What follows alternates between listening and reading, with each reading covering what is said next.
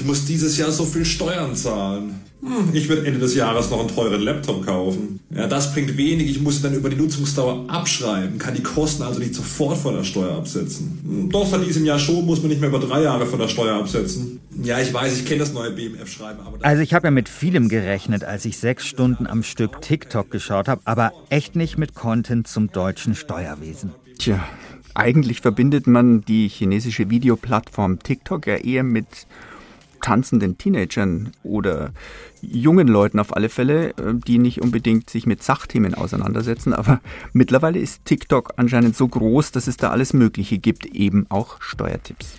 Ja, und deswegen bin ich richtig tief in die TikTok-Welt hineingekrochen, um herauszufinden, was macht eigentlich diese Plattform so erfolgreich und wo liegen vielleicht auch die Probleme? Wenn es euch interessiert, freuen wir uns auf euch in Umbruch, dem Tech-Podcast von BR24. Euer Christian Schiffer und euer Christian Sachsinger.